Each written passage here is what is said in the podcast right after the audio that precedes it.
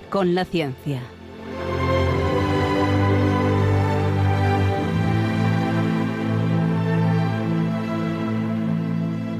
Dirigido por Javier Ángel Ramírez.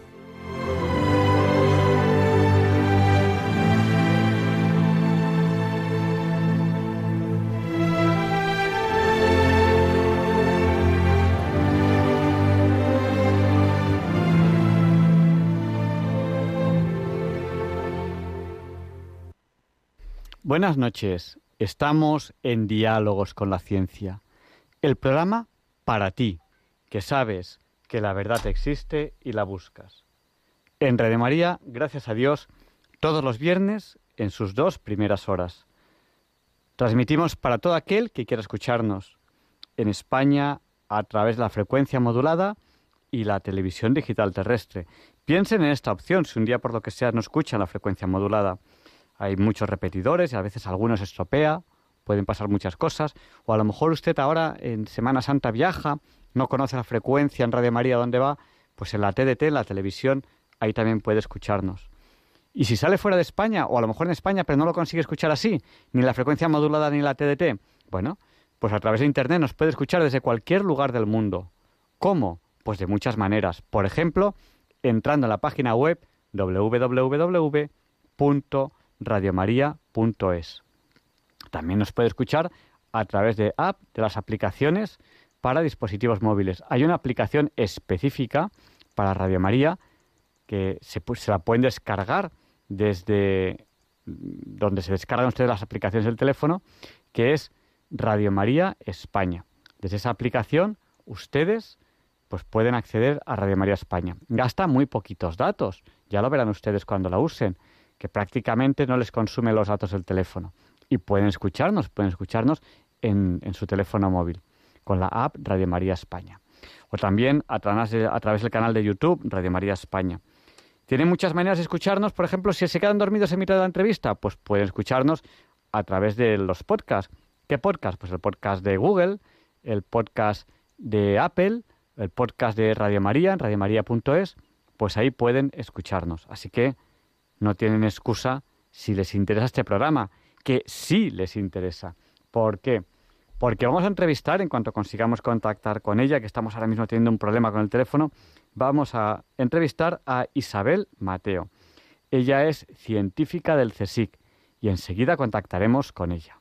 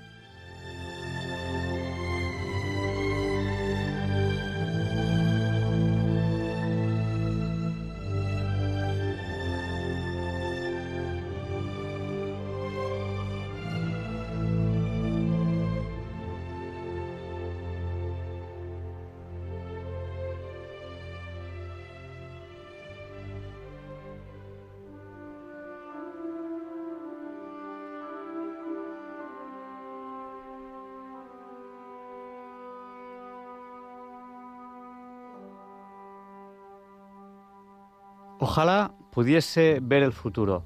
Este es el deseo de estos niños. En Diálogos con la Ciencia es lo que intentamos. Semana a semana, programa a programa, allá vamos, camino al futuro. Esa es nuestra intención.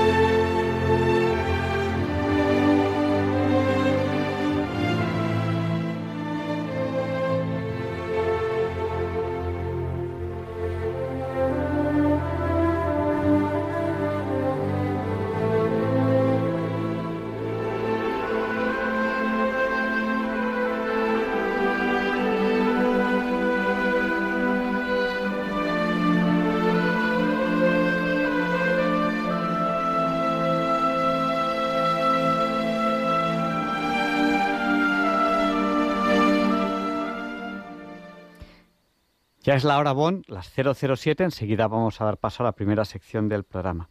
Saben que durante el programa pueden interactuar con nosotros en cualquier momento. ¿Cómo? A través del WhatsApp. Nuestro WhatsApp es el del 8. Recuerden que 8 por 8 es 64. Nuestro WhatsApp es el 64 9 71. Se lo repetimos por si no tenían papel o bolígrafo a mano. 64 9 888871, que además les he dicho que es el del 8, 8 por 8 es 64, 7 y 1 también es 8, 64, 9, 888871. Nos ha saludado ya al WhatsApp Pedro y Maite de Nules, Charo de las Arenas, Mari Carmen de Alcalá de Henares, Bienvenido de Vilaseca, José de Alboraya, Pedro de Logroño, Raúl de Santander, Pilar de Coria, Plácido de Málaga, Inma de Zaragoza, Carmen y Pepe de Santander, Rafael del puerto de Santa María, y nos envían saludos, no, me han dicho el nombre, desde Galapagar. Y nos han pedido que recemos por la paz en Ucrania, pues luego lo haremos. Vamos a empezar con las primeras secciones del programa y luego lo haremos. Y me han dicho, reza despacito, que el otro día lo hiciste y rezaste muy rápido. Pues lo intentaré hacer más despacito. Pues ya sin más dilación, pasamos a la sección Pensar y Sentir, que hoy tenemos, como siempre, con Leonardo Daimiel Pérez de Madrid. Les va a encantar.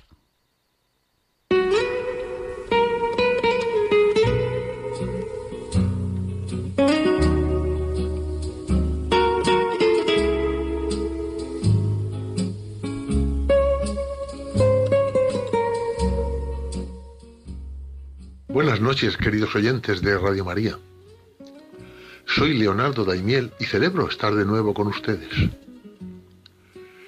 Eh, J. Batsisueski, nacido hace 70 años, es filósofo y profesor en Austin, una de las universidades públicas más prestigiosas de Estados Unidos. Sus especialidades son la ética, la filosofía política y la interacción de estos dos campos con la religión y la teología. En relación con su último libro titulado Cómo ser y cómo no ser feliz, el escritor español Javier Lozano Navarro ha publicado un texto en el que reflexiona sobre la felicidad en la sociedad de consumo y la trayectoria ideológica del autor, del cual resalta algunas de sus muy importantes convicciones. He aquí un extracto de dicho texto. J. Batsisueski ha podido observar a lo largo de las décadas la evolución de los estudiantes y cómo, aunque cada vez estos han tenido más medios materiales, experimentan antes un agotamiento hedonista que les hace profundamente insatisfechos e infelices. Precisamente este profesor aborda esa cuestión en su último libro, How and How Not to Be Happy, traducido como ¿Cómo y cómo no ser feliz? Aunque en el libro no se refiere solo a los jóvenes de edad universitaria, él mismo sabe por experiencia la dificultad que supone el ambiente universitario para las creencias religiosas de los alumnos. El propio Batsisueski reconoce que perdió la fe debido a la fuerza del radicalismo ideológico en la universidad en la década de 1960. Ya como profesor, en el año 2004, entró en la Iglesia Católica. En su infancia y adolescencia era un baptista sincero, aunque no especialmente virtuoso. Estudiando en la universidad, explicó lo siguiente en una entrevista.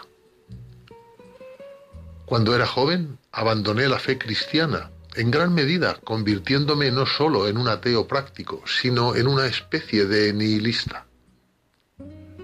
Negué la verdad del bien y del mal, de las personas y de la responsabilidad personal. Después de regresar a la fe cristiana, esa es una larga historia, me di cuenta en primer lugar no sólo de que nunca había tenido buenas razones para abandonarla, sino que me había engañado a mí mismo. Mi rescate se produjo porque Dios atravesó los muros de mis censores mentales. Para el profesor Batsisueski, la realidad es que hay cada vez más personas infelices e insatisfechas. Y hay muchas razones para ello, ninguna exclusiva de nuestros días, pero algunas se han intensificado, según indica. En su opinión, la proliferación de los estudios de la felicidad ha causado daños. Por ejemplo, la Escuela de Negocios de Harvard imparte un curso con el objetivo de enseñar a los futuros líderes la habilidad de administrar la felicidad. Ya uno ve aquí un problema, porque la felicidad tiene más que ver con las virtudes que con las habilidades. Una habilidad se dirige a producir u obtener algo separado de sí misma, como por ejemplo que la habilidad en retórica logra obtener votos. La virtud no es así. No es un medio externo a una buena vida, sino intrínseco a ella. Yo podría practicar la habilidad de las frases ingeniosas para ligar, pero las virtudes de la amistad no conseguirán amigos. Se trata de la práctica misma de la amistad. Así ocurre con las demás virtudes. Batsisueski cree que otra falacia común es identificar la felicidad con el placer. De este modo ha llegado a la conclusión de que las personas parecen experimentar un agotamiento hedonista a edades más tempranas que antes. Y añade, una vez, cuando le pregunté a un grupo de estudiantes de primer año qué consideraban que era la felicidad, recibí muchas respuestas con diversas variaciones de la idea de que es nada más que ausencia de dolor y sufrimiento. Eran incapaces de concebir que la felicidad pudiera ser otra cosa que la liberación del dolor que resulta de la persecución de su falsificación. Así es como se ve el agotamiento hedonista. Siguiendo con su reflexión, este profesor converso insiste en que el problema más profundo es que aunque en esta vida se dispone de cierta felicidad mediante el uso de nuestros poderes naturales, es fragmentaria, es vulnerable e incompleta, incluso si nos salvamos de la mala fortuna. No solo el placer, sino todo bien finito incumple las promesas que parece hacer. Incluso cuando conseguimos lo que perseguimos, todavía sufrimos el deseo.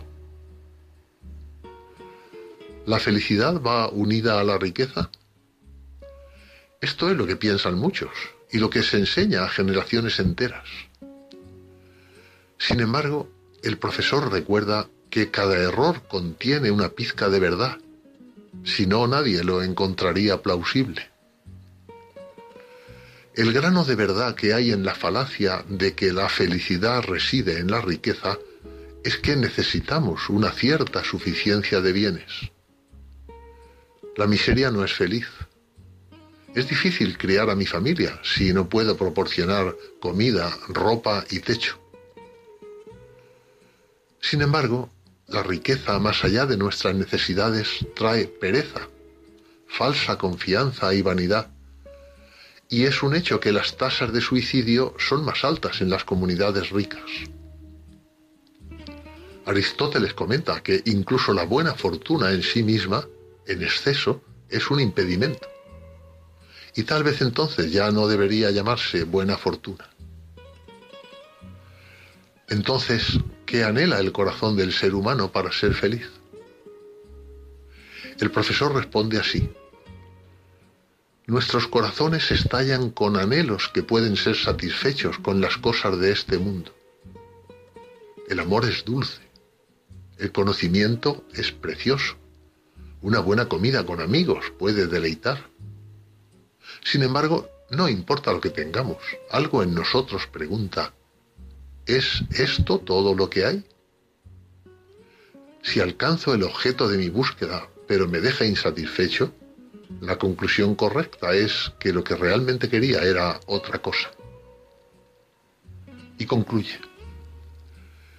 Si este anhelo misterioso tiene un propósito, pero nada en este mundo puede satisfacerlo, ¿no se sigue por pura lógica que apunta más allá de la experiencia natural? ¿Debemos irnos a buscarlo, por así decirlo, fuera de este mundo? Si nada en la creación puede satisfacernos, no queda nada más que buscar sino al Creador.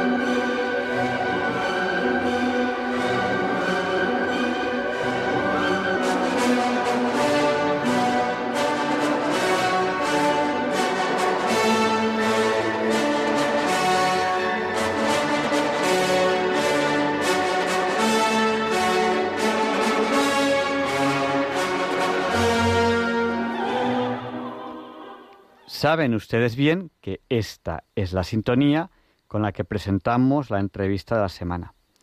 Y hoy tenemos aquí, en Diálogos con la Ciencia, en Radio María, a Isabel Mateo.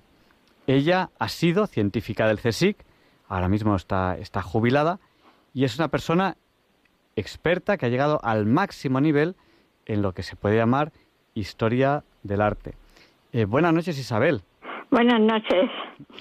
Bueno, pues, ¿por dónde, por dónde, por dónde empezamos? Porque tienes tantísimo que contarnos. Eh, a lo mejor nos cuentas un poco cómo ha sido tu vida, cómo llegaste a entrar en el CSIC. O sea, tú un día naciste y ¿qué dijiste según naciste? Voy a ser científica del CSIC. ¿Qué ha ido pasando hasta que llegaste al CSIC? Pues, pues por, todo lo contrario. Yo nací y en el bautismo me encaminaron a, hacia la fe porque ese era el propósito familiar. Y luego tuve la suerte de una familia en donde se me enseñó desde el principio que lo importante era la otra persona dentro de la fe, para que la fe no fuera estática. Después en el colegio fui un desastre y un día que aprobé todo, con 5, 5, 5, mi padre me regaló una muñeca como premio porque no me gustaba estudiar, así de claro. Hasta que llegué a la universidad. Y cuando llego a la universidad, después de que me habían asustado un poco en el colegio como que me iba a encontrar con algo muy peligroso, me encuentro con unos señores trabajadores en su oficio, unos mejores y otros peores, como ocurría en cualquier profesión. Y gracias a Dios encuentro en el camino del arte los profesores que llenaron el vacío que yo había encontrado en el mundo intelectual hasta ese momento. Debo de decir que en mi casa éramos muy lectores y que desde pequeños hemos empezado a leer y, a tener nuestros cuentos y cada vez progresando en el tipo de literatura. Y paso bien la carrera hasta que llego a quinto. Y en quinto ¿Qué, qué, carrera? Cuéntenos, ¿qué estudió usted? Historia, historia. Entonces no existía la rama de arte, pero sí teníamos cinco horas a la semana con un profesor magnífico entregado al alumno que era don Diego Angulo. Y con él mm, conseguí la matrícula en el doctorado y después me llamó un día que estaba yo en el consejo precisamente estudiando algunas cosas y me dijo, vaya usted mañana a verme a mi despacho. Entonces fui y me dijo que, que si me interesaba solicitar una beca en el consejo. Eso era el año 60. Entonces yo le dije que sí, que naturalmente.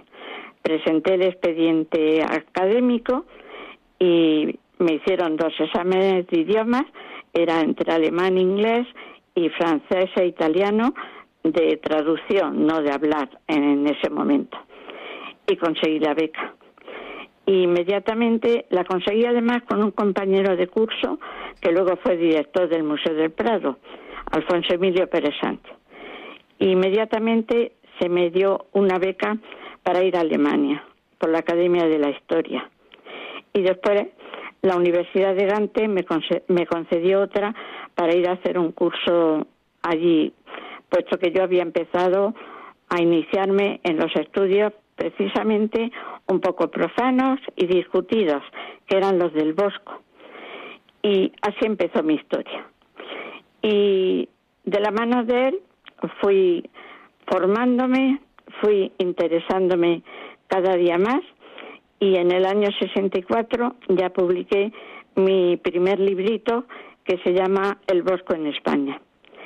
Y el Bosco, como todo el mundo sabe, era pintor discutido, había sido llamado hereje, soñador, incluso que se drogaba por todo, por Freud, por todo Tolnay y, en fin, lo disculpaba el padre Sigüenza porque Felipe II era muy adicto a su pintura y poquito a poco pues publiqué artículos en Archivo Español de Arte y artículos que demostraban que estaba ya enraizado con otras manifestaciones artísticas como grabados, sillerías de coro, capiteles y que el mérito exacto que él tenía era el haber llevado a la gran pintura todo lo que estaba esparcido por márgenes, miniados, etcétera. Y había que tener en cuenta también que en el momento en que el Bosco existe, el Bosco es un católico. Entonces todavía él muere un año antes de que Lutero plante las bulas del mundo protestante y él se entierra en la capilla de Nuestra Señora de Hertogenbosch y con él empecé a trabajar y empecé a publicar libros sobre fuentes del bosco, etcétera, etcétera. Y luego ya la tesis doctoral me dijo Angulo que puesto que había trabajado mucho en ese mundo de lo flamenco y del simbolismo, que por qué no hacía una tesis sobre las sillerías de coro góticas españolas, especialmente los temas profanos que había en las misericordias, que eran temas que en algunas catedrales incluso habían estado clavadas para que no las vieran las personas que iban a, a, visitar la catedral. Debo decir que tuve toda la ayuda de que la iglesia me pudo, me pudo prestar. En Toledo se me dejaron las llaves para que yo pudiera hacer las fotografías. Y en Zamora se me puso un poco de, de obstáculo y yo le dije al obispo, le dije, mire, mejor es que lo haga una persona que no va buscando la malicia, sino la ciencia y que no otra persona que vaya buscando solo aquello que por lo que ustedes han clavado la, sillería. Total, que me la desclavaron, la pude fotografiar y fue un corpus literario de las fuentes populares y cultas que habían inspirado aquel mundo de la misericordia para adoctrinar sobre lo que se debía y lo que no se debía hacer. Y entonces entraban refranes, fábulas de Sopo, eh, trozos de, del Marqués de Santillana, del Arcipreste de Ita, de la Celestina, los bestiarios. Fue una riqueza para mí el, el poder consultar todo aquello. También debo decir que en aquella época nuestras tesis duraban diez años, no tres meses, ni, dos, ni, ni dos años. Primero había que saber lo que se había publicado sobre ese tema para no copiar de nadie, sino que fuera todo inédito y luego ya, una vez consultado todo lo que pudiera haberse escrito sobre ella, buscar las fuentes en los archivos y en toda la bibliografía de la época. Y así se publicó la tesis y luego ya tuve mm, unos proyectos de investigación y me pasé ya a la pintura religiosa. Tuve un proyecto de investigación sobre el arte en la orden jerónima, porque era la única orden religiosa genuinamente española y que nunca había intervenido en política, ninguno había sido secretario ni confesor de reyes ni de, ni de nadie. Y otro tema que fue con el que ya me jubilé, el de la pintura toledana de la segunda mitad del siglo XVI, porque yo ya había escrito en la Fundación mm, mm, de, Investigación en España, que la llevaba, la costeaba a Villó, había publicado un libro sobre el Jardín de las Delicias y entonces me publicaron otro libro sobre Juan de Borgoña y entonces ya enraicé con la segunda mitad del siglo del siglo XVI. Y ahora en la actualidad pues no le he dejado tampoco, sigo manteniendo mm, correspondencia, sigo me siguen haciendo consulta y yo hago mis trabajitos particulares y ahora estoy con Luis de Morales y con Cornelio Septiaenus dos pintores que trabajan, uno en Extremadura y otro en Toledo, y no he dejado de trabajar. Eso respecto al mundo profesional. Respecto a la fe. Porque, porque, usted sigue trabajando, pero está jubilada. ¿Qué edad Estoy jubilada, sí. tiene en la, eh, en la actualidad? Yo tengo 86. 80. Y está usted divinamente, por lo menos lúcida, está muy, muy lúcida, porque usted sigue trabajando y sigue siendo yo me atrevo a decirlo porque me lo han dicho, eh, una de las mayores expertas en historia del arte que hay en España. Y en concreto, en concreto me han dicho que en el Greco, creo que es el Greco. No, en, el Greco es Fernando Marías. Yo, me, yo es en Morales, en Juan de Borgoña, lo que es la primera mitad del siglo XVI y el comienzo de la segunda mitad pero mm, el Greco, realmente el que se dedicó al Greco y publicó magníficos libros fue Fernando Marías. Pues discúlpeme que, que, le he cortado, pero desde luego es impresionante lo que nos está contando y que, vamos, eh, hay pocas personas que sepan tanto como usted de, de historia del arte. Ha llegado, cuando usted se jubiló, había llegado al máximo nivel, si no me equivoco, que se puede llegar. Sí, a profesor de investigación llegué, sí. sí. Que es lo máximo. No hay más. No hay más, no. Desde, el punto de, o sea, se puede llegar más desde el punto de vista entre comillas, entre comillas no me, me propusieron para emérito eh también para quedarme. Pero yo dije tengo que demostrar que puedo vivir sin estas cuatro paredes y dedicarme a otras cosas y entonces ya a mi vida de fe que me habían enseñado en mi casa, como he dicho al principio, y yo creo que la fe te, te viene ya en el bautismo y tú la tienes que alimentar y, desarrollar. Y en mi casa encontré ese ambiente, no de, de mucho rezo, ¿no? sino de mucho entregarse a, a los demás. Y, y entonces ya, mm, cuando me jubilé, me dediqué por completo a la parroquia. Y entonces empecé a llevar el grupo de mayores y, y, asistía a una catequesis que nos daban también, a conferencias por teólogos bastante interesantes y importantes, y fue enriqueciéndose el, el sentido de, de la fe que nunca, nunca la había perdido. Y que además yo pienso que la fe y la ciencia se complementan. se complementan. una de las preguntas que teníamos que hacerle. Una de las preguntas que tenía preparada es, ¿a usted llegar al máximo nivel mm, como investigadora del CSIC, estar toda, toda, toda su vida investigando, eh, le, ha ayudado a crecer en la fe? ¿O le sí por, por, por, completo. Yo cuando andaba buscando un documento no lo encontraba, siempre le pedía al de arriba que me ayudara y además el propio documento como la loca del Sacramento, que es una señora que, tra que eh, erige en, Torrijos una capilla y una custodia, y te vas enterando de la fe que tenían en esa época otras personas, y con ellas te vas enriqueciendo tú también, y vas viendo cómo cambia la vida, cómo aparecen temas, por ejemplo, las lágrimas de San Pedro, que aparecen al mismo tiempo en Italia y que el Quijote lo recoge también y nos vas enriqueciendo tu, tu vida religiosa y tu vida científica paralelamente. paralelamente. usted, como, como experta del CSIC en historia del arte, eh, pues claro, usted, usted, me ha comentado pues que, que, muchas, muchas de las obras pues tenía que hablar a lo mejor con el, em, con quien fuese, pues con el cardenal o con el obispo, con quien fuese, ¿no? Eh, ¿Por qué? Porque hay mucho arte relacionado con, con, eh, pues el cristianismo, pero también hay mucho arte que, que, no está relacionado con el cristianismo.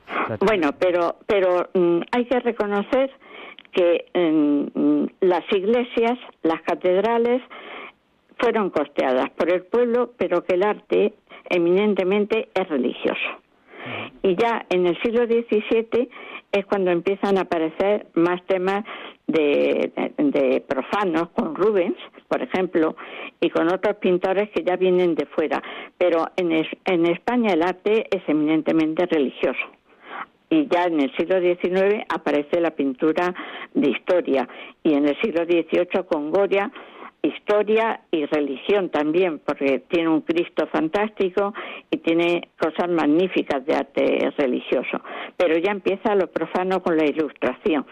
Pero lo anterior es eminentemente religioso y las catedrales son una enciclopedia de, de los saberes de la, de la época en que fueron construidas y posteriormente, porque en la Catedral de Toledo, por ejemplo, pues tenemos el transparente que es un canto a la Eucaristía, que se rompe la bóveda para que entre el rayo del sol y a través de un ojo atraviesa lo que es llamado el transparente, que está la Virgen rodeada de ángeles con el niño, y llega a una escalerita y a una capilla interior que hay entre el altar mayor y el transparente, donde se coloca la custodia y donde va directamente el rayo del, sol.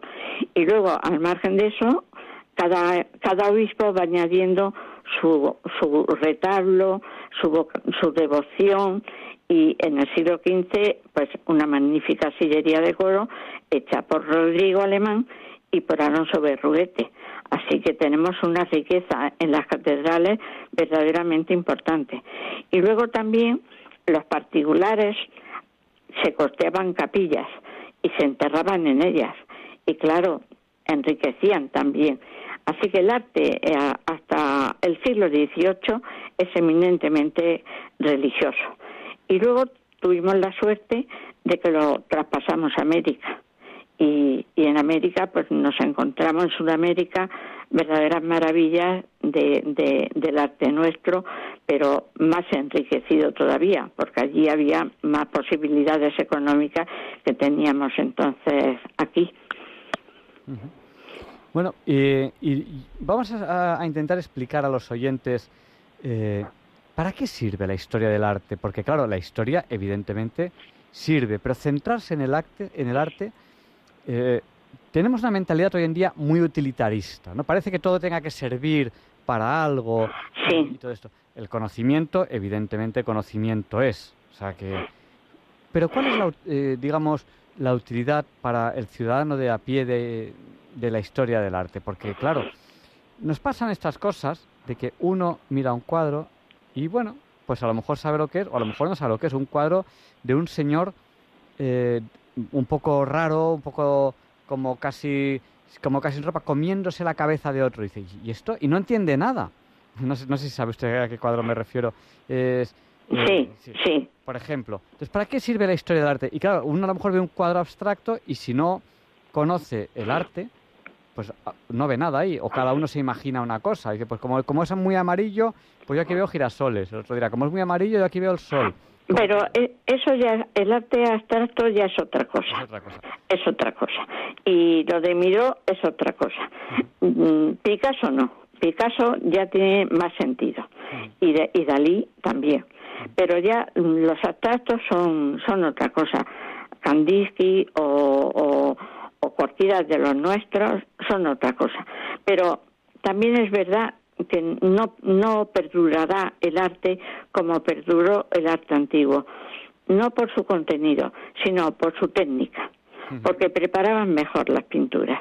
Sin embargo, yo he visto cuadros de tapies en casas particulares donde han tenido que poner una bandeja debajo del cuadro porque se está cayendo la pintura, porque ese juego de telas y, y pintura no resiste el, el contraste, mm, es como la parábola de los odres viejos y nuevos, ¿no?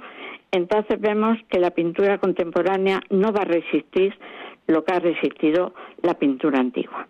Porque tenemos los ejemplos en el Prado con Fray Angélico, con las pinturas de San Baudelio de Berlanga, con las pinturas de Taúl y de Segovia, han llegado hasta nosotros porque estaban bien preparadas. Y luego en Goya, pues efectivamente eh, tenemos también todas las pinturas negras que son un mensaje, las parcas sobre la, lo superfluo de la vida y cómo corta el hilo de la vida a la muerte y lo demás se queda a flote. El, lo de Neptuno, lo de Saturno comiéndose a su hijo, que parece ser una alusión a las diferencias que había entre Carlos IV y Fernando y Fernando VII, los dos que se pelean a garrotazos, que es el carácter nuestro, que siempre estamos enfrentados unos con otros, es decir, hay siempre un mensaje. Luego la gente pues los que ven los cuadros, pues pueden, si están más formados o van con un buen guía, pueden aprender la historia y el porqué de cada cosa que pintada. Y otros se conforman con, con ver la belleza o no belleza del cuadro, pero bueno, eso se da en el consejo también, porque a mí en el consejo me llegó a decir un compañero, no era de arte, me dice, bueno, es que total un cuadro ¿es bonito o es feo? Y yo le dije, digo, bueno, ¿y tú sabes qué quiere decir? ¿Y quién lo mandó a hacer? ¿Y por qué lo mandó a hacer? ¿Y dónde, dónde se colocó? ¿Qué pasó con la desamortización? ¿Eh? Entonces, detrás de un cuadro hay mucha historia. Una historia que somos nosotros, es nuestra historia. Y es la que tenemos que conocer y el mundo religioso está íntimamente mm, unido a la historia nuestra hasta hasta muy tarde. Ahora ya las cosas han cambiado y es muy difícil encontrar un via crucis o mm, hasta el bueno yo voy suelo ir a un balneario donde es de de Art y hay un, un via crucis y unos apóstoles y unos evangelistas totalmente en la vidriera que son una obra de arte, ¿no? Pero realmente ahora las iglesias están bastante vacías y bueno, se han reducido mucho las obras de arte, los retablos no existen, pero bueno, también hay que comprender que lo que pide la gente y que el mundo cambia y ya hay que acercarse a la gente joven, que son los que tienen que coger la antorcha y ya entienden las cosas de diferente de diferente manera a como podían entenderlas en el siglo XV o XVI. Estamos en Diálogos con la Ciencia, en Radio María, estamos entrevistando a Isabel Mateo. Eh, ella es, yo creo que una de las yo, yo es que diría, diría la, mayor, pero bueno, yo, de, las, no, mayores... No, me, han, hablado muy, muy bien de sus conocimientos en, historia del arte. Bueno, vamos a dejarlo en que es científica del CSIC, e investigadora en historia del arte, ahora mismo jubilada, y, nos está hablando, nos está hablando de, su vida, de su fe, de su, de su labor profesional, y bueno, eh, nos está contando que en su momento, cuando se, le, cuando se jubiló, que se le, se le propuso ser emérita, eh, pues ella decidió, pues una decisión personal, pues decir que, que, no, porque quería dedicarse a su mundo de, de, parroquia, ¿no? Sí. Eh, en el mundo de parroquia, ¿usted utiliza también eh, el tema de la historia del arte o, o no? Es decir, bueno, pues, por, quiero decir, es, es, su vida profesional, pero tampoco hay que estar todo el día con la vida profesional, tampoco hay que estar todo, todo el día con lo mismo. Cuando puedo meto una cuña, pero mm, no me gusta decir esto, pero es que mm, desgraciadamente mm, el nivel es muy bajo. No por presumir, ¿eh? Pero es que se pone, te pones a hablar de, de Velázquez, por ejemplo, en el grupo de mayores mío, y es que no saben quién es. yo, recuerdo una broma que hacíamos con los amigos que eh, yo cuando era pequeño, había el 1, 2, 3, era el programa de televisión. decía, eh, pintores del siglo tal, y, decía, y decían, Goya, Velázquez. Y yo en plan de broma decía, cuatro caminos. Porque, ¿Cómo son estaciones de metro? Goya, Velázquez, cuatro caminos. Sí, pero es que es pena porque eh, el, el párroco, no el que tenemos ahora, el anterior, propuso y que nos fuéramos, en vez de estar metidas en la parroquia, ir a visitar museos. Y no quisieron no quisieron. Entonces, yo me, yo entré muy prontito. Antes de jubilarme ya me, me dedicaba a la parroquia, porque el párroco me dijo que había que rejuvenecer a la tercera edad que había allí. Yo entré en la parroquia a los 50 años y, y cuando me jubilé ya fue de lleno y a tope, ¿no? Pero claro, cuando había conferencias y se planteaban temas de teología o, de historia de la iglesia, pues hacían preguntas, pues no contestaba nadie, solo contestaba yo y algunas veces me daba vergüenza porque me quedaba sola, pero es que había que animar a la gente para que se dieran cuenta de que tenemos que estar vivos, porque ¿cómo vamos a transmitir si estamos callados siempre? Tenemos que aprender porque la gente de, de la otra parte está mm, preparada en lo suyo y nosotros tenemos que estar preparados en lo nuestro y saber comunicar esa fe y saber comunicar que estamos al tanto de, de las cosas. Y, y, cuando vas al Museo del Prado y ves las fábulas y ves también las escenas, bueno, yo me acuerdo que en una clase eh, pusieron a Adán y Eva y el profesor tuvo que explicar quién eran porque nadie sabía quién, quién era Adán y Eva. Sí, sí, tremendo, tremendo. Tremendo, tremendo, porque hay un desconocimiento total de, de religión. Sin embargo, yo tengo amigos que han sido buenísimas personas y conmigo, ¿para qué decir? Que no creían. Pero sin embargo, me decían, por favor, reza por mí. O me voy a dar una conferencia, ¿te importa quedarte con mi madre? y cuando volvían del viaje y de la conferencia me hacían la señal de la cruz en la frente y no creían y sabían del Antiguo Testamento a través del arte más que mucha gente de los creyentes. Entonces, no sé, yo creo que tenemos que estar en medio, sin ostentación, pero mm, dando testimonio de, de la fe que tenemos no una fe pacata, no, una fe viva, una fe comprensiva, una fe, mm, como he dicho antes, no estática, sino pensando siempre en lo que puedas hacer por los demás, porque eso es lo que llega. Y luego, dentro de nuestro ámbito de vecinos y de hablar con la gente, comunicarte, en una palabra, estar presente. Yo tengo unos vecinos que mm, deshicieron la casa de, de su madre y entonces me tocaron la, a la puerta y me trajeron un crucifijo. Dice, mira, nosotros no creemos, pero como tú crees, te traemos el crucifijo. No lo tiraron, porque yo mm, en lo que puedo doy testimonio de que voy a misa, de que esto, de que lo otro, no me importa decirlo. No me importa que, me vean con, con la carpeta los martes cuando voy al grupo de mayores de la parroquia. No me importa porque eh, avergonzarse es lo peor que se puede hacer o no. Y entonces ellos lo respetan y, y, y cuando tienen una ocasión y, y, cuando yo el año pasado que me caí y me rompí y tuve una fisura de cosi, pues bueno, ellos me atendieron, me cuidaron y fueron unas personas magníficas. Entonces, el respeto y el testimonio es lo más importante para, para esta vida nuestra difícil ahora, muy difícil, porque todo va en contra.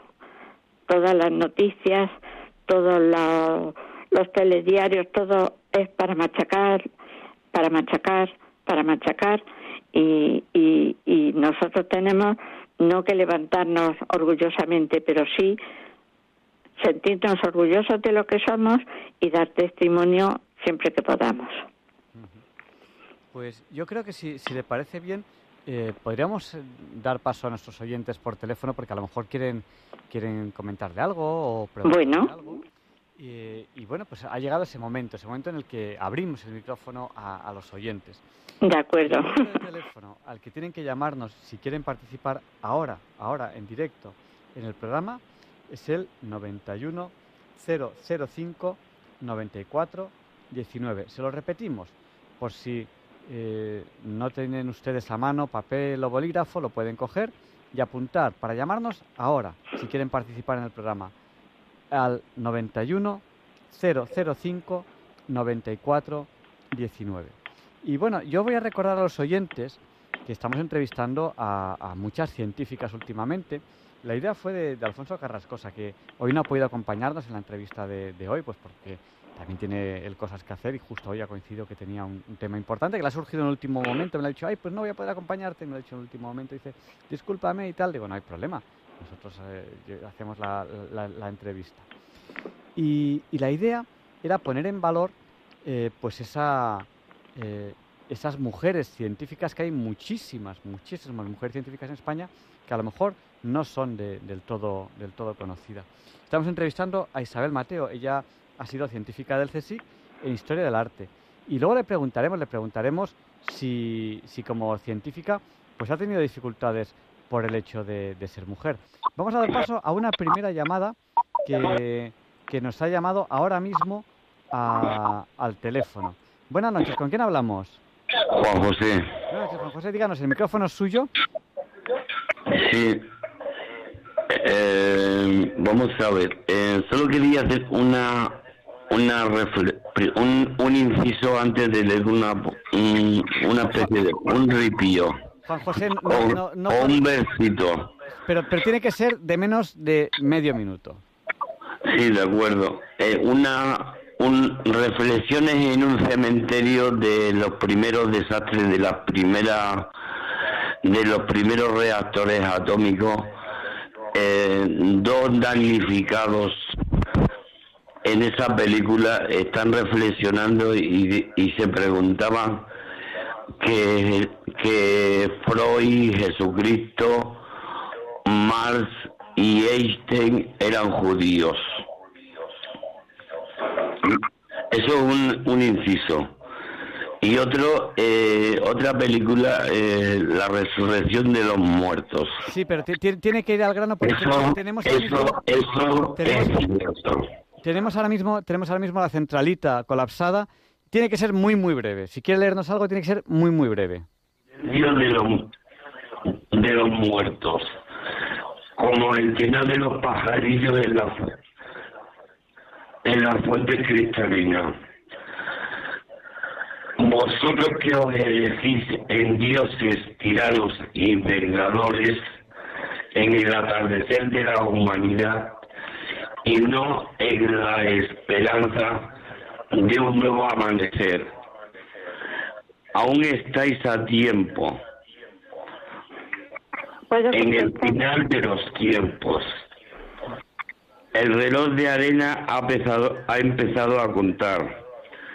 Y Natura no tiene doble faz.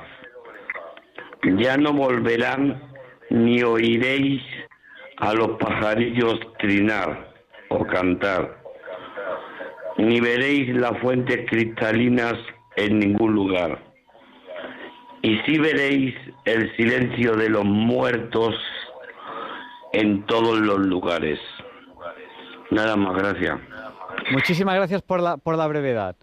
Eh, pues la verdad es que es una reflexión muy interesante y yo también lo he pensado muchas veces, el sentido de que justo en el recóndito Israel surjan personas de, de tanto empuje y que han marcado muchos puntos de la historia, entre ellos el Señor, ¿no?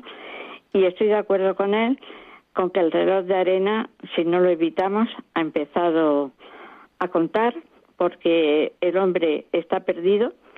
Yo ayer oí a un señor que fue diplomático en Estados Unidos, Rupérez, y dijo que jamás en su vida había pasado por un momento como el que está pasando la humanidad ahora. Y efectivamente, el perder el ruido del agua, el perder el cantar de los pájaros, las amapolas, moverse entre el trigo, todo eso es algo que cuesta mucho asimilarlo, que lo podamos dejar de ver algún día. Pero ahí está la fe, y ahí está donde los que la tenemos, y es un don que hay que dar gracias por tenerlo, pues aunque la palabra parezca un poco chocante, hay que inventarnos algo que supla todo eso y que sea muchísimo mejor. Y eso puede ser el estar en un paraíso mejor que lo que hemos vivido en la tierra. Por eso tenemos que hacer todo lo posible para que aquí podamos hacer felices a todo el mundo, que esté en nuestra mano, ayudar todo lo que podamos, sentir todo lo que están sufriendo en muchos sitios y ver que muchas veces pasan las cosas, se dejan pasar y luego estallan de otra manera mucho más fuerte, como está ocurriendo ahora con los de Ucrania, ¿no? Que ya en el año 85 hubo un tratado, no se respetó y de pronto ha resurgido y, y lo están pagando los que menos los que menos culpa tienen. En fin, que las reflexiones han sido verdaderamente importantes y que la resurrección de los muertos está en el credo y un teólogo que nos daba a nosotros conferencias, don Luis de Carvajal, que creo que está en una parroquia por Juan Bravo, nos dijo que el credo era una de las cosas que la Iglesia estaba por reformar en algunos aspectos. Así que siempre hay tiempo para mejorar las cosas sin perder la fe. Pues muchísimas gracias. Y vamos a dar paso a José Ignacio con esta reflexión que nos ha hecho Isabel Mateo, que es científica del CSIC, experta en historia del arte. Buenas noches, José Ignacio. Díganos, el micrófono es suyo. Le voy a pedir brevedad porque tenemos una lista muy grande de llamadas. Mm, buenas noches, me llamo José Ignacio, le llamo desde León. Y bueno, quería pedir, quería, bueno, quería decirles que por fin ha llegado la Semana Santa aquí de León, porque es una semana que nos conmueve a todos los leoneses que procesionamos, porque aquí en León le llamamos papones, en otras ciudades le llaman cofrades. Y quería pedirle a Jesús que salga todas las procesiones de León, especialmente la del Viernes Santo, que es una procesión muy bonita, que es el encuentro de los pasos de, que lo organiza la cofradía del se nombra Jesús Nazareno. Y quería también dar a todos, quería dar, aparte, aparte del tema, quería dar un abrazo grande a todos los ucranianos que están haciendo un esfuerzo de combatir bueno, combatir la lucha no queremos que nadie tenga guerra, pero que estén haciendo un esfuerzo por, por luchar y sobrevivir y, y sobrevivir la guerra que lo están pasando mal. Pues muchísimas gracias, José Ignacio. Buenas noches. Gracias a vosotros. Gracias por, por- gracias por llamar y, y, bueno, pues por contarnos un poco eh, cómo, cómo vive la Semana Santa. Isabel, ¿qué le decimos a este oyente? Hay mucho arte en Semana Santa, además, ¿no? Mucho, mucho, mucho. Yo, mm, la verdad es que mm, no soy de las de tirarme a la calle, solamente, eh, bueno, pues si alguna cosa en Madrid he visto y, y una vez fui con mi madre a la de Sevilla, pero mm, hay mucho arte, pero en Castilla es más seria la cosa, pero en Andalucía hay un poco de jolgorio. Esa es la cosa. Yo me acuerdo en Sevilla que mm, dejaban al santo pasar y se iban a tomar una copita y un aperitivo al mismo tiempo, ¿no? Hay una mezcla de folclore y de religiosidad, pero bueno, también como defiendo el respeto, cada uno vive la fe como la siente y hay que respetarlos a todos. Y la Virgen, la Macarena o, o el Cristo de los gitanos, cuando pasa por el puente, que es una belleza, pues que les ayude a, a todas las necesidades y que los cofrades como el de León puedan sacar a sus pasos y todos disfrutemos de la semana que nos viene a partir del domingo. Un domingo maravilloso porque entró lleno de alegría y con celebración por parte del pueblo y a los siete días estaba juzgado y condenado. Así que es para meditar. ¿Sí? Hola, ¿Sí? Dígame. hola. ¿Es usted doña Isabel Mateo? Sí, sí. Pues mire, yo soy Martín Blázquez. Soy, Ah, soy pintor. Y agradecerle y darle las gracias por su sapiencia. muchas gracias. Yo le oigo a usted también, ¿eh? Así que, de verdad, es lo que usted está diciendo, que, que ahora está esto tan mal, tan mal, que ya no es como era antes. Claro. Y de verdad es una pena. Claro, claro, es verdad. Es verdad. Doña Isabel, reciba un beso muy fuerte de mi parte. Otro para gracias- usted. Y muchas gracias, de verdad, ¿eh? Muchas gracias, muchas gracias, porque viniendo de usted yo me quito el sombrero. Bueno, bueno, bueno. Bueno, oiga, bueno, si no, luego llamaré porque me gustaría hablar otro día, otro rato con usted. Cuando usted quiera. Ya le dan mi teléfono y cuando usted quiera me llama. Muchísimas gracias, ¿eh? De nada. Martín, muchas gracias. Si quiere escribirnos, puede escribirnos a diálogosconlaciencia@radiomaria.es y ya les pondremos en contacto si quieren. Diálogos diálogosconlaciencia@radiomaria.es. y a radio. Radio María. Sí. Punto es. Pues de verdad que muchísimas gracias. Bueno, si acaso les mando un correo Sí. y Muy ya bien. me ponen en contacto, me Sí, sí, dicen. sí. Perfecto. Pues sí. muchas gracias. Yo le dejo el correo también en Radio María. Gracias. Bueno, y así le mandaré unas obras mías. De acuerdo, estupendo. Gracias. Porque últimamente eh, estoy a ver, mm, hace tiempo mm, pinté una virgen por encargo. Sí, Y la tengo en casa porque la, la persona que me encargó ese cuadro sí, eh, falleció. sí, entonces lo tengo yo en mi casa, sí. lo colgado. Pero Sí. me gustaría a lo mejor, pues Saber un poco. ¿eh? ¿Cómo? Saber del cuadro. No, no, del cuadro, el cuadro lo tengo yo. Pero ¿sabe de quién es o no? Sí, sí, es de, es la Virgen de la, no sé si es de, de la salud de patrona de Marugán, un pueblo de Segovia. Y ahí tengo el cuadro. Bueno, Y estoy haciendo intenciones para ver si en la iglesia de este pueblo, pues mandárselo. Muy O bien. O lo que sea. bueno. Muchísimas gracias por todo. pues de corazón. ¿vale? Muchas gracias por, haber llamado. Muchas gracias. Adiós, adiós. Y vamos a dar paso a, un oyente que no nos ha dejado su nombre. Buenas noches, ¿con quién hablamos? Hola. Purificación. Purificación. Purificación. Pues díganos. Eh, bueno, pues solamente yo soy mayor y como yo como yo. Entonces, nota, bueno, soy un poco más joven, pero vamos, casi. Bueno, pues mire que qué suerte ha tenido de poder estudiar. Yo es una asignatura pendiente. Me falleció mi madre que me quedé muy joven y no tuve esas posibilidades.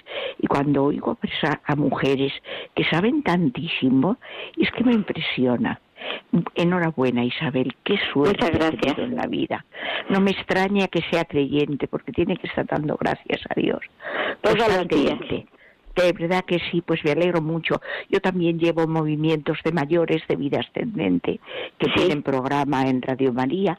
Sí. pero he sido una madre de cuatro hijos, he llevado, he tenido un hogar, he tenido otras satisfacciones, pero me hubiera gustado tanto haber estudiado. Bueno, yo no he tenido la, yo en cambio no he tenido las satisfacciones que ha tenido usted de los hijos y de todo eso. Así que estamos compensadas, estamos compensadas.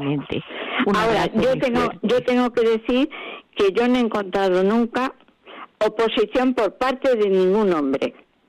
No. Yo a mí no, me han no me han no me han no me han cortado el camino ningún hombre. Al contrario, me han ayudado siempre. Muchísimo, ¿verdad? Claro que sí. yo por pues eso me he ganado todo sin salir con pancarta. Ah, exactamente. eso lo, hay que ganárselo trabajando, pero no con pancarta. Exactamente, exactamente.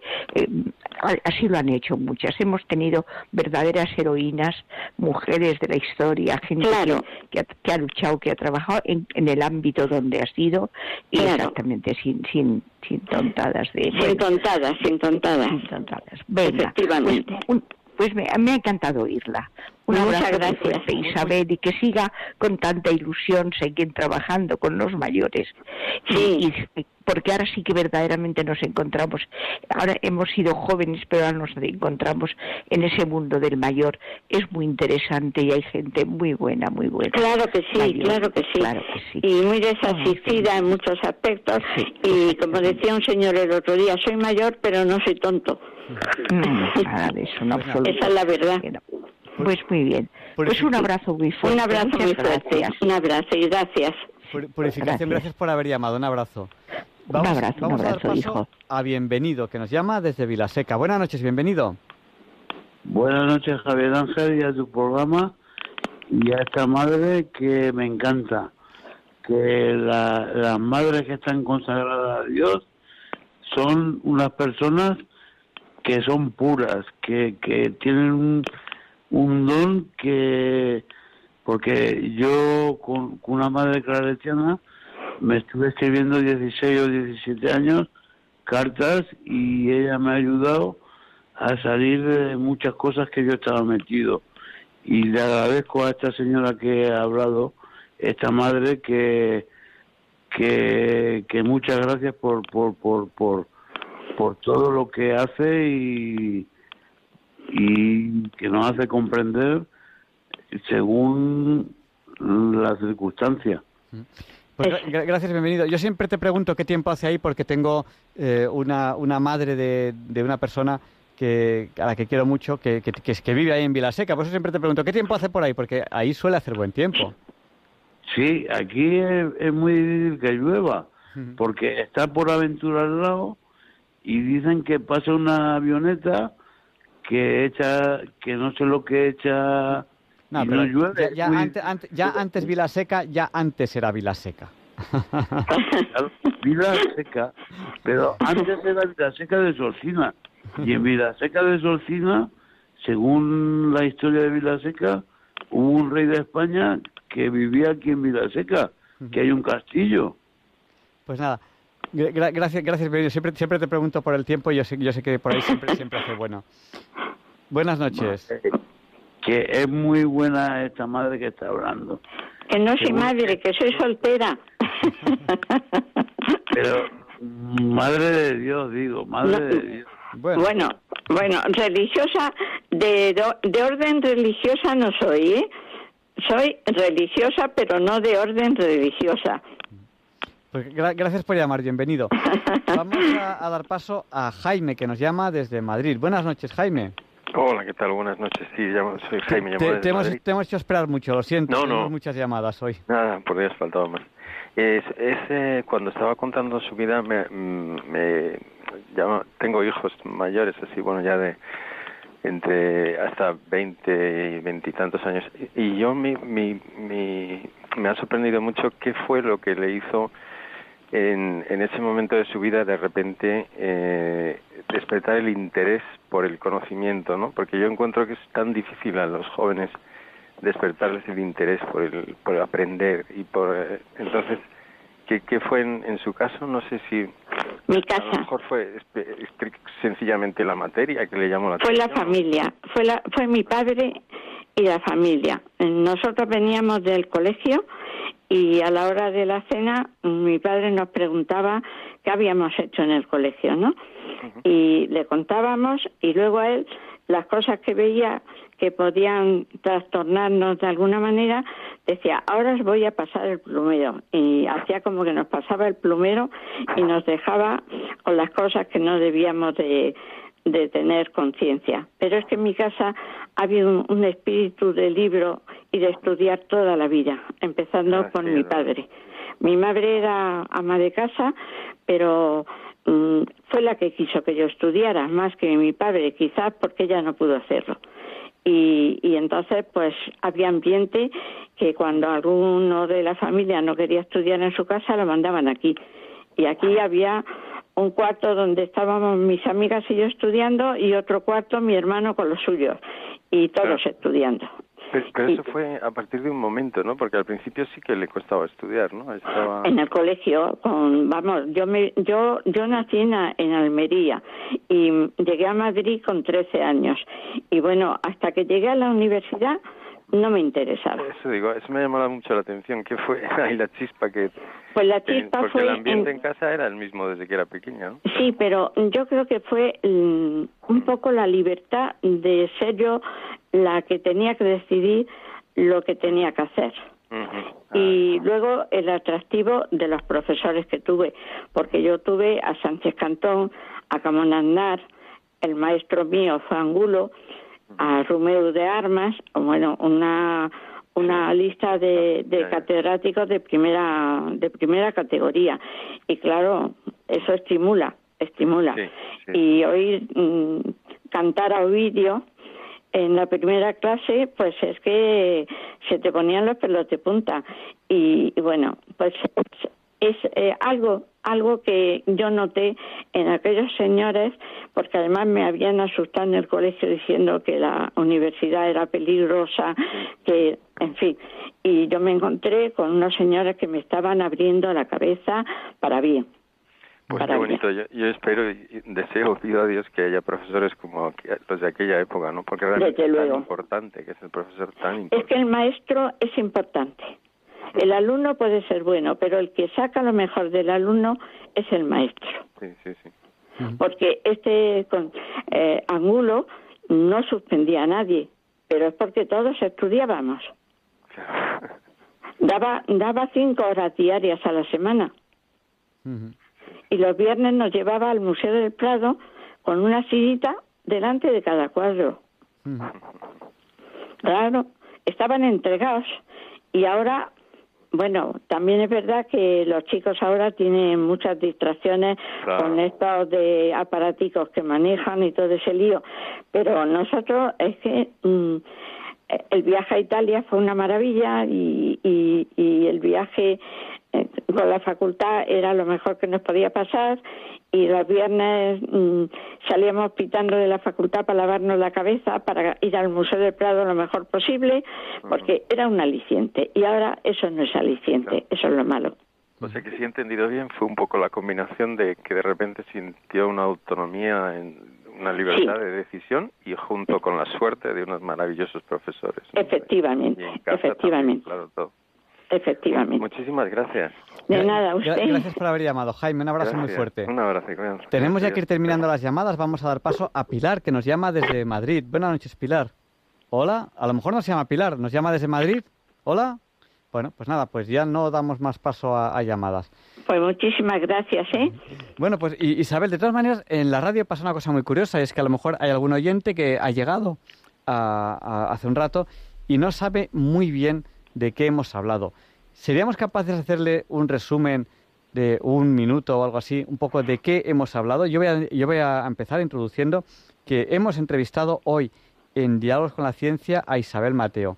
Ella es mujer y tiene ya una edad, está ya jubilada y, y, bueno, ha dedicado toda su vida a la investigación en historia del arte. Ha llegado al máximo nivel que se puede llegar en investigación en el CSIC, en el Consejo Superior de Investigaciones Científicas, dedicando su vida a historia del arte. Y creo que nos está llamando Pilar, que le hemos dado paso antes. Pilar, ¿es usted? Buenas noches. ¿Sí? ¿Me escucha? Sí, pero Sí, sí, le hemos dado paso y estaba despistada. No sé si me escuchan, pero es que no oigo nada. Sí, sí, sí, nos, sí nos escucha usted a través del teléfono, no, no a través de ¿Ahora la radio. Sí, sí, sí. Yo no le escucho nada a ustedes. Bueno, pues díganos, sea breve, por favor. Bueno, pues yo hablo, pero no escucho nada. Sí. Eh, vamos a ver, primeramente felicitarle al programa, como siempre, ya lo sabe. Luego también felicitar a esta mm, gran persona tan docta y tan elocuente y por su gran comprensión y su gran aceptación hacia todos, lo mismo católicos que ateos que lo que cualquier tipo de, religión. Entonces, eso es creo que es una gran virtud y algo en lo que hay que aprender. Y luego yo pues le quería decir pues que mm, bueno, pues que yo como como buena andaluza pues mm, creo que pa, que sí es verdad que en Castilla hay una gran sobriedad sobre lo que es mm, la Semana Santa, pero que yo creo que hay que ser muy, muy andaluz y saber la idiosincrasia de ese pueblo y el sentimiento, ¿no? Entonces, pues bueno, lanzo eso. Y luego, pues en cuestión de la juventud, que ahora no tiene tanto interés, yo creo que hay de todo. Yo creo que estamos también muy interesados por muchas cosas y muchísima gente, incluso más joven que yo, de con 20 años, pues están, vamos, no sé, a lo mejor estoy equivocada, pero desde luego el mundo que me muevo yo le puedo decir que eso. Muchas gracias, buenas noches y gracias por su aportación que es muy muy enriquecedora, ¿eh? Adiós. Bueno, yo tengo que decir que tiene razón, que Andalucía tiene otro carácter diferente y hay una idiosincrasia que anima a, a que las cosas sean de otra manera. Y yo como digo también me he emocionado. Además yo soy andaluza también. No puedo hablar mal de, de ese, en ese sentido. Pero mm, la juventud efectivamente hay de todo. Hay gente buena y hay gente mm, pero también tiene un hándicap que les hace desesperanzarse. Y es que no hay trabajo. Y entonces ya se echan un poco para atrás y piensan que el esfuerzo no vale la pena. Y, y también es triste que solo estudien por el puesto de trabajo y no por el saber ellos mismos de la materia que más amen y que más quieran. Y entonces animarles, aunque de momento no haya trabajo, pues tener un poco de esperanza para ver si las cosas se arreglan y ellos con sus conocimientos pues pueden salir adelante y mientras tanto gozar de lo que significa el tenerlos, nada más. Pues muchísimas gracias. Pues Isabel, vamos despidiendo ya, ya la entrevista. Si quieres hacer algún comentario, es el momento y nos has dedicado un tiempo fabuloso esta noche y, y nos ha encantado charlar contigo que nos hayas explicado pues casi casi tu vida entera, porque nos, has- nos has hablado de un montón de cosas. Bueno, mi vida entera no, porque no vayan a creerse que yo no he bailado y no me lo, me- no me lo he pasado bien con los 15 y los 17 y los veintitantos. que yo también he tenido mi, mi pandilla y, y bueno, y teníamos una piragua y nos íbamos al morro en Almería y nos tirábamos desde el faro. y en Cabo de Gata pues he pescado submarino y, y, he subido a encender el faro porque el farista era amigo de mi padre. Lo que hay que pedirle a Dios es una familia. La familia es importante. Es muy importante. Muchísimas gracias Isabel Mateo, experta en historia del arte, una gran científica que ha sido en el CSIC, que nos ha hablado de su fe, de su trayectoria profesional y de, y de muchas cosas y ha tenido el detalle de atender las llamadas de los oyentes. Muchas gracias y buenas noches. Buenas noches y muchas gracias. ¿eh? Gracias. Y, Adiós. Y, a continuación, Luis Antequera nos explica por qué hoy, 8 de abril, no es un día cualquiera. It's a lovely day today, and whatever you've got to do, I'd be so happy to be doing it with you. But if you've got something that must be done, and it can only be done by one, there is nothing more to say. It's a lovely day for saying it's a lovely day.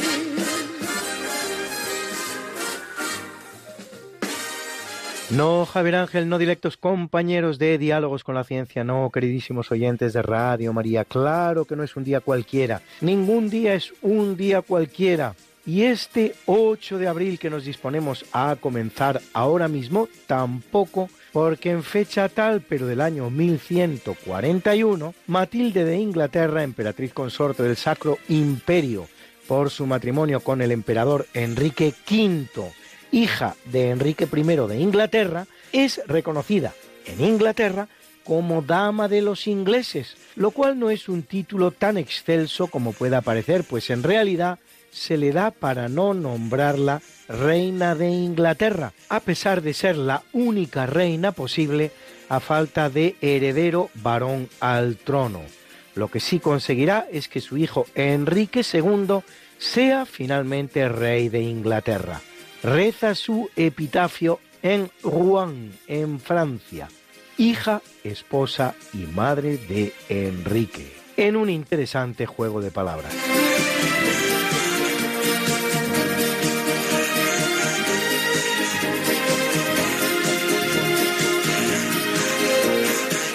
En 1455 es elegido Alfonso de Borja, más conocido como Calixto III, vicentésimo noveno Papa de la Iglesia Católica, consejero de su predecesor Nicolás V y español de nacimiento, será elegido muy mayor, a los 78 años, precisamente como solución de compromiso por su condición neutral frente a las dos grandes familias que se disputaban el papado, los Colonna y los Orsini. De vida frugal se rodea de una corte muy española en la que ya está presente su sobrino Rodrigo, futuro Papa Alejandro VI.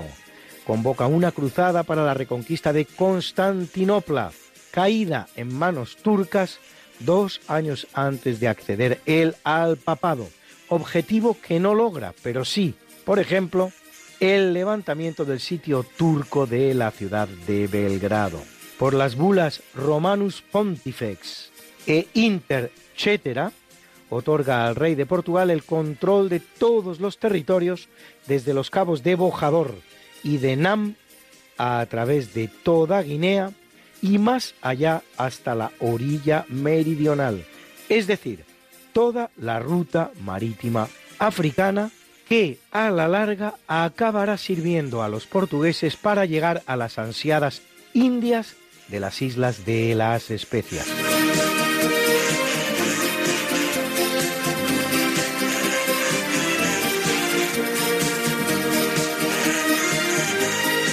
En el capítulo siempre fecundo de la conquista, colonización y evangelización de América por los españoles, que va a permitir a los indígenas americanos el tránsito del neolítico al renacimiento en apenas dos generaciones, un tránsito que a los europeos había costado 7.000 enteros años, en 1513 el español Juan Ponce de León descubre el territorio de lo que hoy constituyen los Estados Unidos de Norteamérica y lo hace en lo que llamará la Florida, no por tratarse, como podría creerse, de una región llena de flores, sino por ser el día que la descubrió un día de Pascua Florida.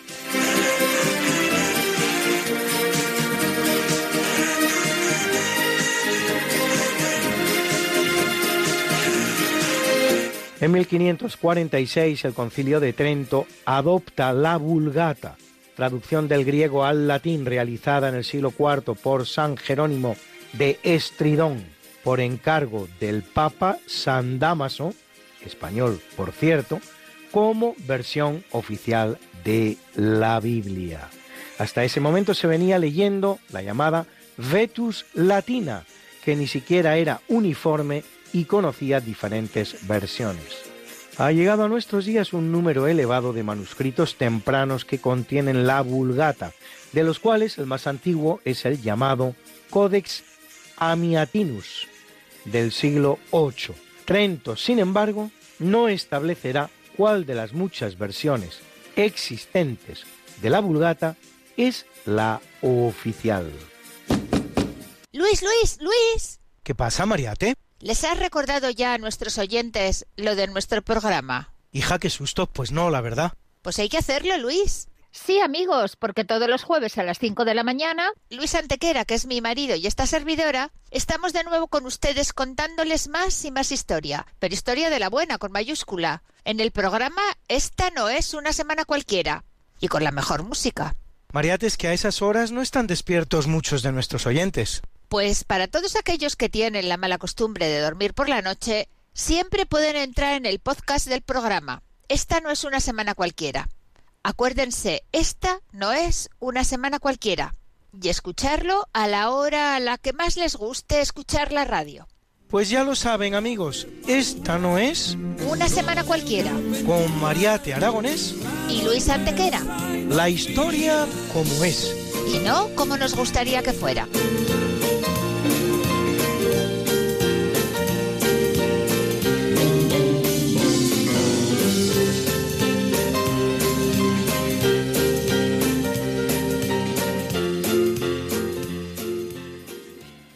En el año 1783 la zarina Catalina II la Grande anexiona Crimea a Rusia. Previamente, con la derrota de los turcos en la guerra ruso-turca que termina en 1774, los tártaros crimeanos, de religión islámica y buena relación con los turcos, se ven sin embargo independientes del imperio otomano al que pertenecían, constituyendo el Kanato crimeano pero la progresiva entrada de rusos en el Canato animará a la emperatriz Catalina a proclamar la incorporación de la península al imperio ruso, con poca resistencia de los tártaros, muchos de los cuales abandonarán Crimea. Curiosamente, en la misma fecha, pero de 1944, más de siglo y medio después, en el marco de la Segunda Guerra Mundial, el ejército rojo de la Unión Soviética lanza la ofensiva de Crimea, que expulsa de Crimea a los alemanes y a sus aliados rumanos.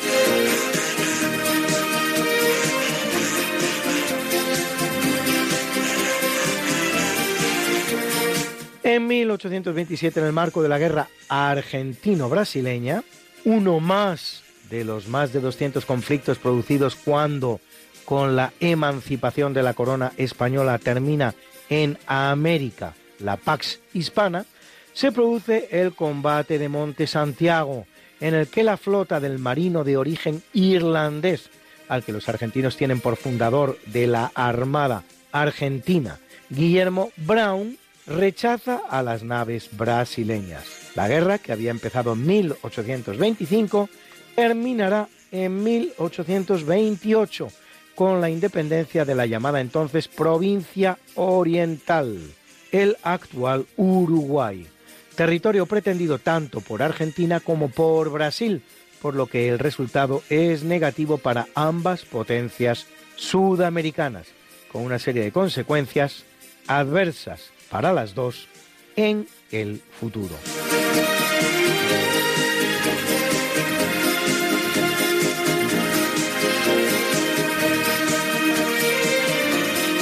Se celebra en Londres en 1971 el primer Congreso Mundial del Pueblo Gitano que elige un nombre, el término rom, romaní si se quiere, en contraposición a otros como gypsy, gitano, cíngaro, cigano, cigoine, etc. Una bandera con dos franjas horizontales, una verde y otra azul, con una rueda roja en el centro, y un himno, el Yelem Yelem, Anduve Anduve.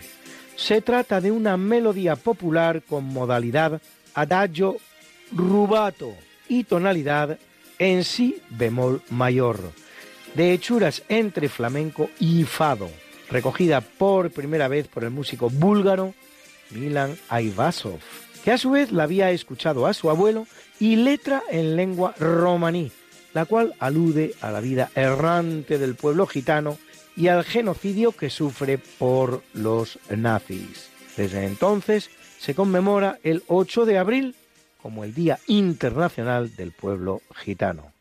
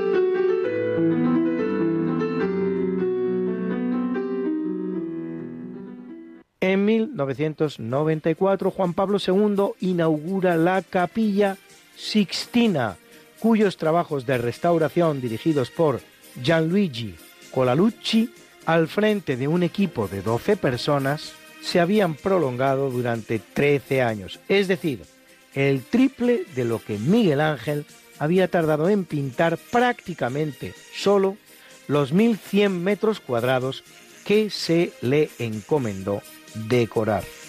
Uno de los temas que más polémica suscitará es el de la remoción de los lienzos que, por orden del concilio de Trento, habían servido para cubrir las partes pudendas de algunas de las 381 figuras desnudas pintadas por Miguel Ángel. Al final se optará por una solución salomónica. Se dejarán los 22 trapos realizados por Daniele Valterra, llamado Il Braghetone, precisamente por las braguetas que le pone a los personajes de la capilla Sixtina, por considerarse de alto valor artístico. Y de los demás se removerán todos menos cuatro, para que puedan servir de testimonio artístico. Caso especial será el de San Blas y Santa Catalina de Alejandría, la cual aparecía completamente desnuda, mientras San Blas por detrás de ella aparecía en posición que permitía cualquier sospecha, por lo que la restauración realizada en el siglo XVI consistió en picar la pared entera con la pintura encima para alterar la posición en la que aparecía San Blas y vestir completamente a Santa Catalina. La posición original la conocemos gracias a la copia que en 1549 37 años después de terminadas y 15 antes de que el braguetone las cubriera con los paños, hiciera Marcello Venusti de las pinturas de Miguel Ángel. En la restauración se mantendrán algunos fragmentos a ambos lados de El juicio final, tal cual se los encontraran los restauradores, al solo objeto de exhibir el contraste entre el estado en el que se hallaban los frescos y aquel en el que se los dejó. Bruna, Bruna, nació María y está en la cuna, nació de día, tendrá fortuna, bordará la madre su vestido largo y entrará a la fiesta con un traje blanco y será la reina cuando María cumpla 15 años. Te llamaremos Negra María, Negra María que abriste los ojos en carnaval. En el capítulo del natalicio nace en el año 1320 Pedro I de Portugal, que aunque casado con la castellana Constanza de Villena, se enamora perdidamente de la gallega Inés de Castro, con la que casará a la muerte de su esposa, la cual le da cuatro hijos y es asesinada por orden del padre de Pedro, Alfonso IV de Portugal, lo que provocará el levantamiento del hijo contra el padre y toda una guerra civil en Portugal. Cuando muerto Alfonso llegue Pedro al trono, castigará implacablemente a los asesinos de Inés, arrancándole a uno de ellos el corazón por el pecho y al otro por la espalda. Y a Inés la hace desenterrar para que todos los nobles portugueses le rindan póstuma pleitesía. Intentará invadir Castilla en una alianza con Aragón.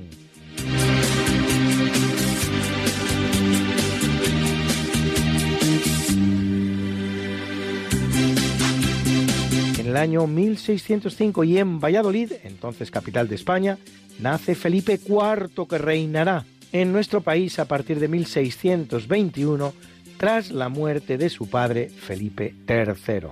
Felipe IV alcanzará la posición europea más importante que haya alcanzado jamás España, consiguiendo rodear de territorios españoles la práctica totalidad de Francia y casi culminando el llamado Camino Español que une Flandes con Italia. Es verdad que hacia el final de su reinado, la guerra de los 30 años será francamente adversa para él y para España, que de resultas perderá Holanda y la corona portuguesa. Pero contrariamente a lo que sostienen tantos historiadores, le quedan a España todavía muchos años de ser la gran potencia mundial con un imperio intercontinental en el que aún seguía sin ponerse el sol y con el neto dominio de los mares y del comercio mundial, un dominio que para sí habrían querido ingleses o franceses.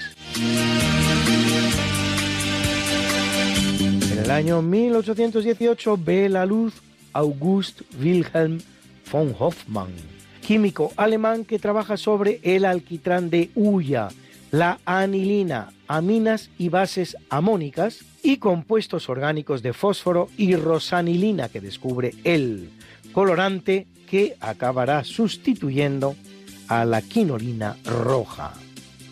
Nace en 1900 el médico español Juan Planelles Ripoll, descubridor de una vacuna contra un tipo de disentería, pionero en el estudio del desequilibrio que los antibióticos provocan en la flora intestinal y autor del libro Los efectos secundarios del tratamiento con antibióticos de las infecciones provocadas por bacterias, el cual se exiliará en la URSS al terminar la Guerra Civil Española.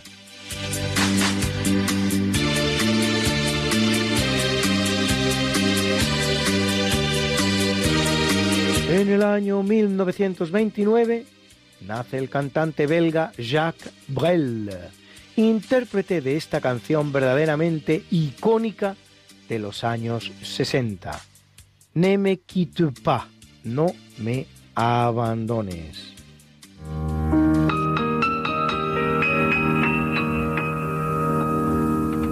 Ne me quitte pas. Il faut oublier tout, peut s'oublier qui s'enfuit déjà. Oublier le temps des malentendus et le temps perdu à savoir comment oublier ces heures qui tuaient parfois à coups de pourquoi le cœur du bonheur. Ne me quitte pas, ne me quitte pas, ne me quitte pas, ne me quitte pas. Moi, je t'offrirai des perles de pluie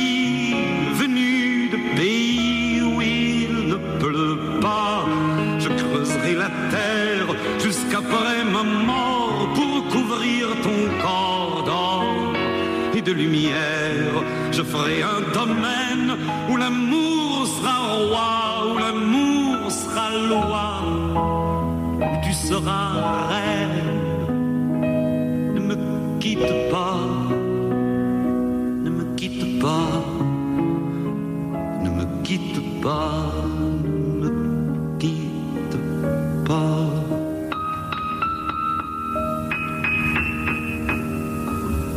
Ne me quitte pas, je t'inventerai des mots insensés que tu comprendras. Je te parlerai de ces amants-là qui ont vu deux fois leur cœur s'embraser. Je te raconterai l'histoire de ce roi mort, de n'avoir pas pu te rencontrer.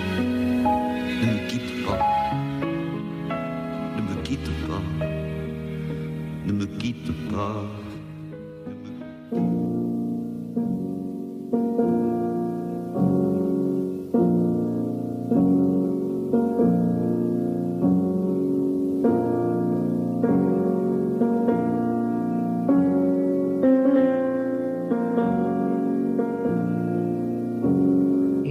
Capítulo del obituario en 217 en la ciudad francesa de Car, un soldado asesina al emperador romano Marco Aurelio Antonino Vasiano, de la dinastía de los Severos, conocido como Caracalla, por ser el introductor en Roma de la capa larga de origen galo, así denominada.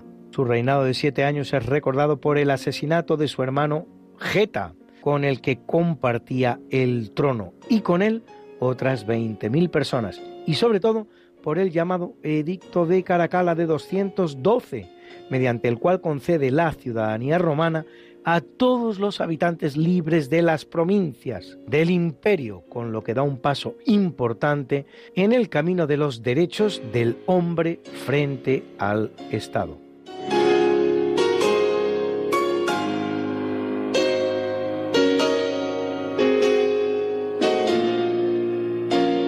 1848 fallece el prolífico compositor italiano Domenico Gaetano Donizetti, prolífico autor de casi un centenar de óperas como por ejemplo Lucía de Lammermoor, La fille du régiment, La chica del regimiento, o L'Elisir d'amore, que contiene la famosa aria Una furtiva lágrima.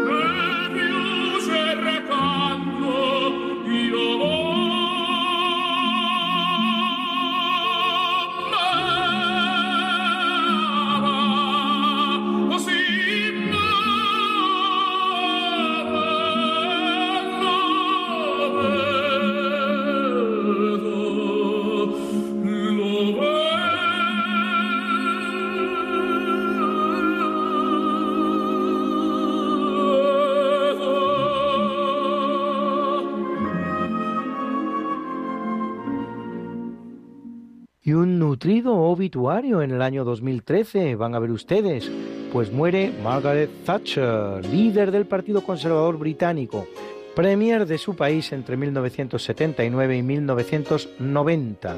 Su política económica de tipo liberal sacará adelante un país paralizado como lo era el Reino Unido.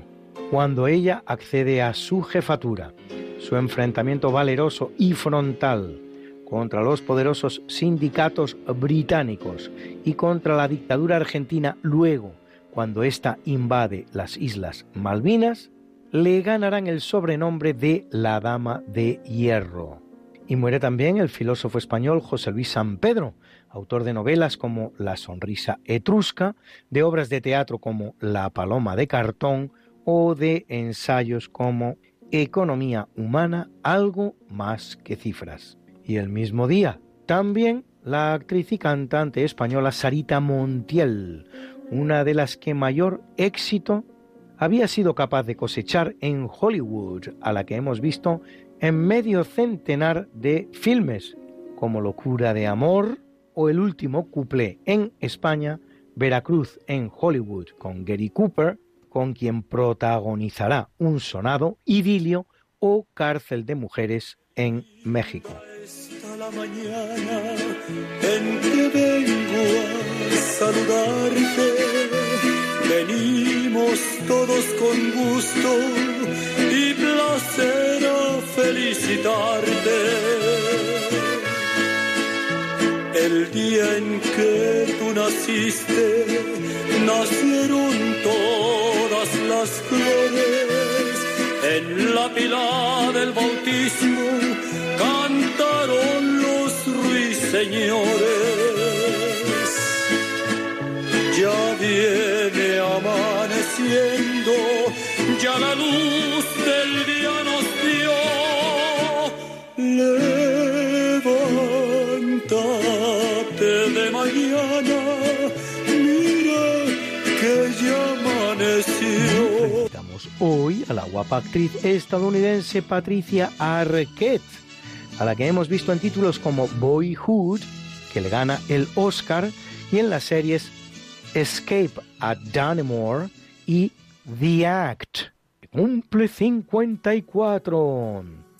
Y a dos preciosas modelos hoy, la eslovaca Julia Liptakova, que cumple 38, y la británica Gabriela Wilde, que cumple 5 menos. Y felicitamos también a la preciosa jovencita Skay Jackson, a la que como papá de una adolescente, tanto me tocó ver en esa serie entrañable que era Jessie de Disney Channel, en el papel de la repipi, pero encantadora niña, Suri Ross.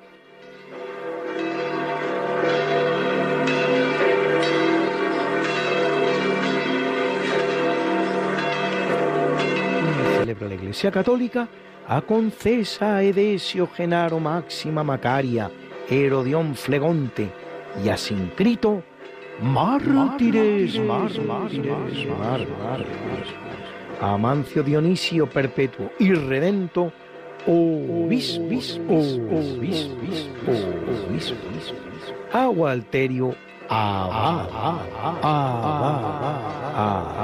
y a Faibe, Filarete y Alberto, confesores, confesores, confesores.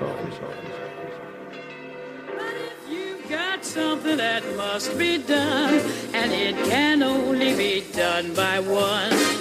There is nothing more to say, except it's a lovely day for saying it's a lovely day.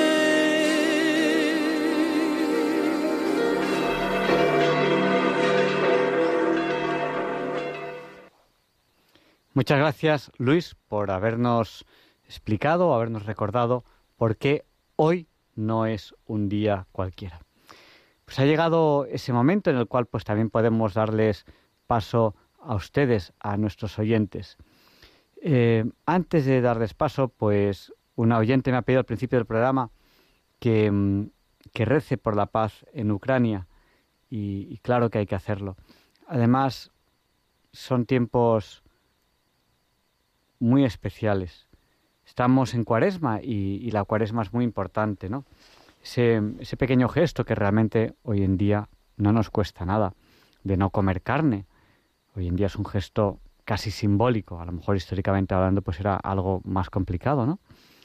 Pues ya es viernes, pues nos toca esto y, creo que de alguna manera tenemos que decirle al Señor que, nos importa, que queremos hacer este pequeño sacrificio voluntario, este, estos días que, nosotros le ofrecemos estas pequeñas cosas al, al Señor.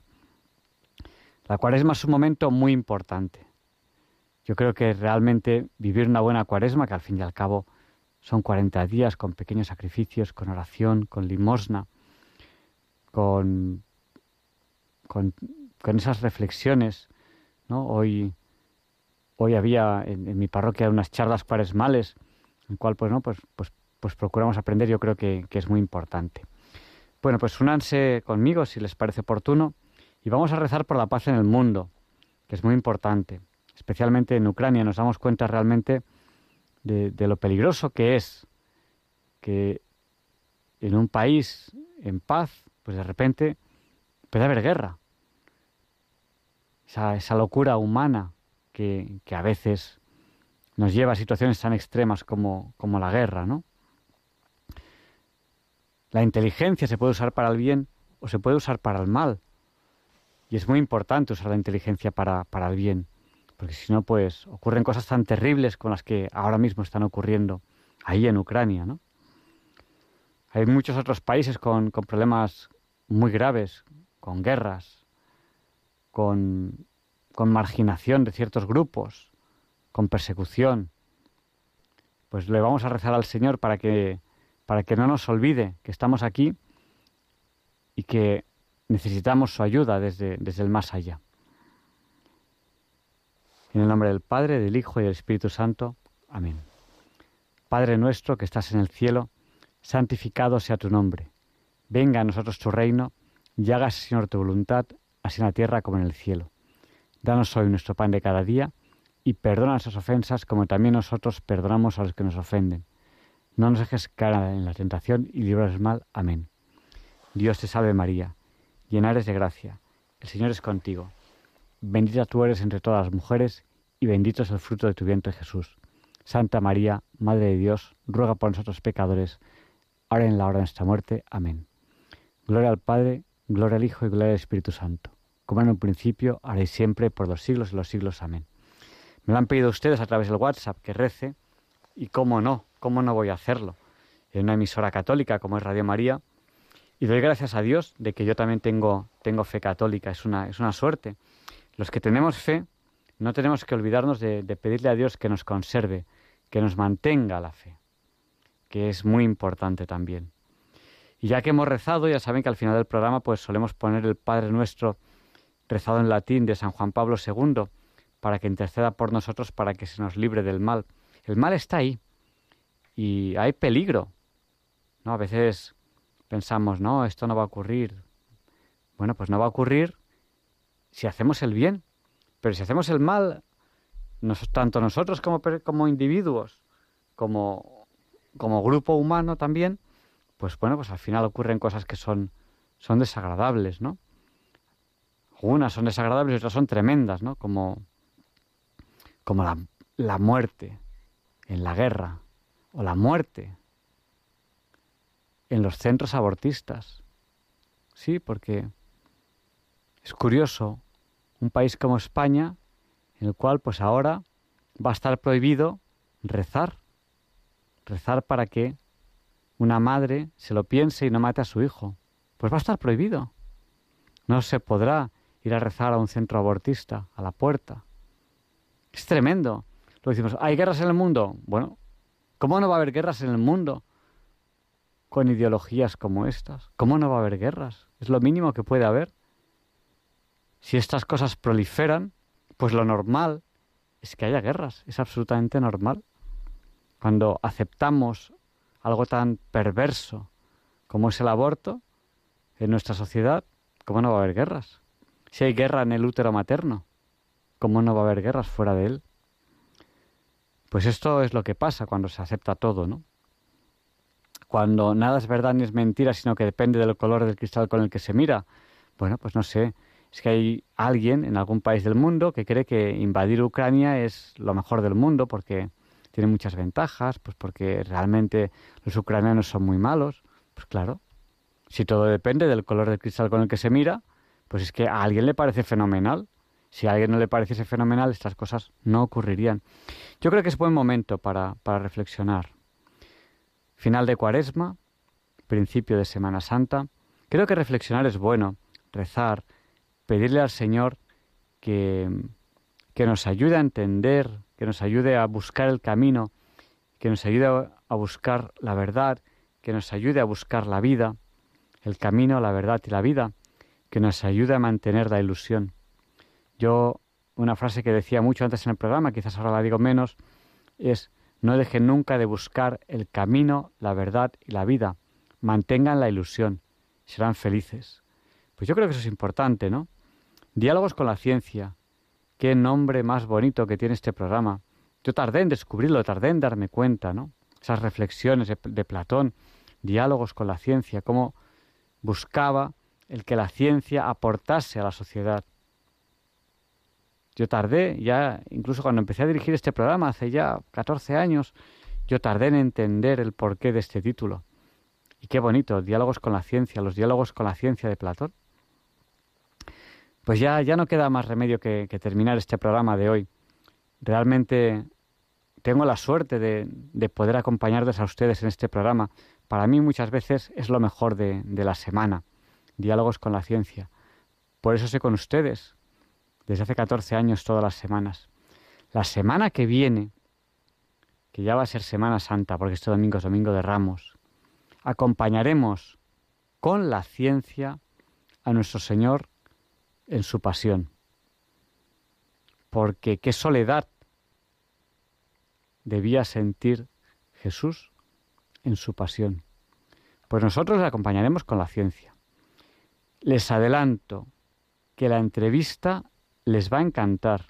He pedido que las secciones sean teniendo en cuenta que es Semana Santa. Por lo tanto, creo que va a ser uno de los grandes programas que va a tener diálogos con la ciencia. Me atrevo a decir eso.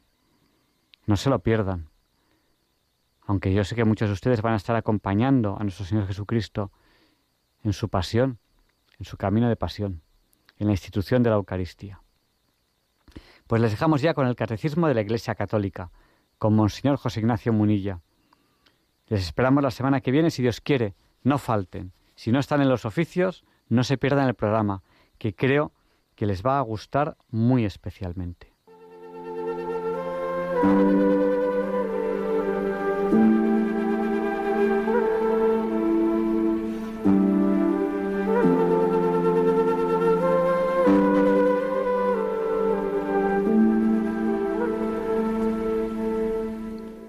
Y así concluye en Radio María el programa Diálogos con la Ciencia. Dirigido por Javier Ángel Ramírez.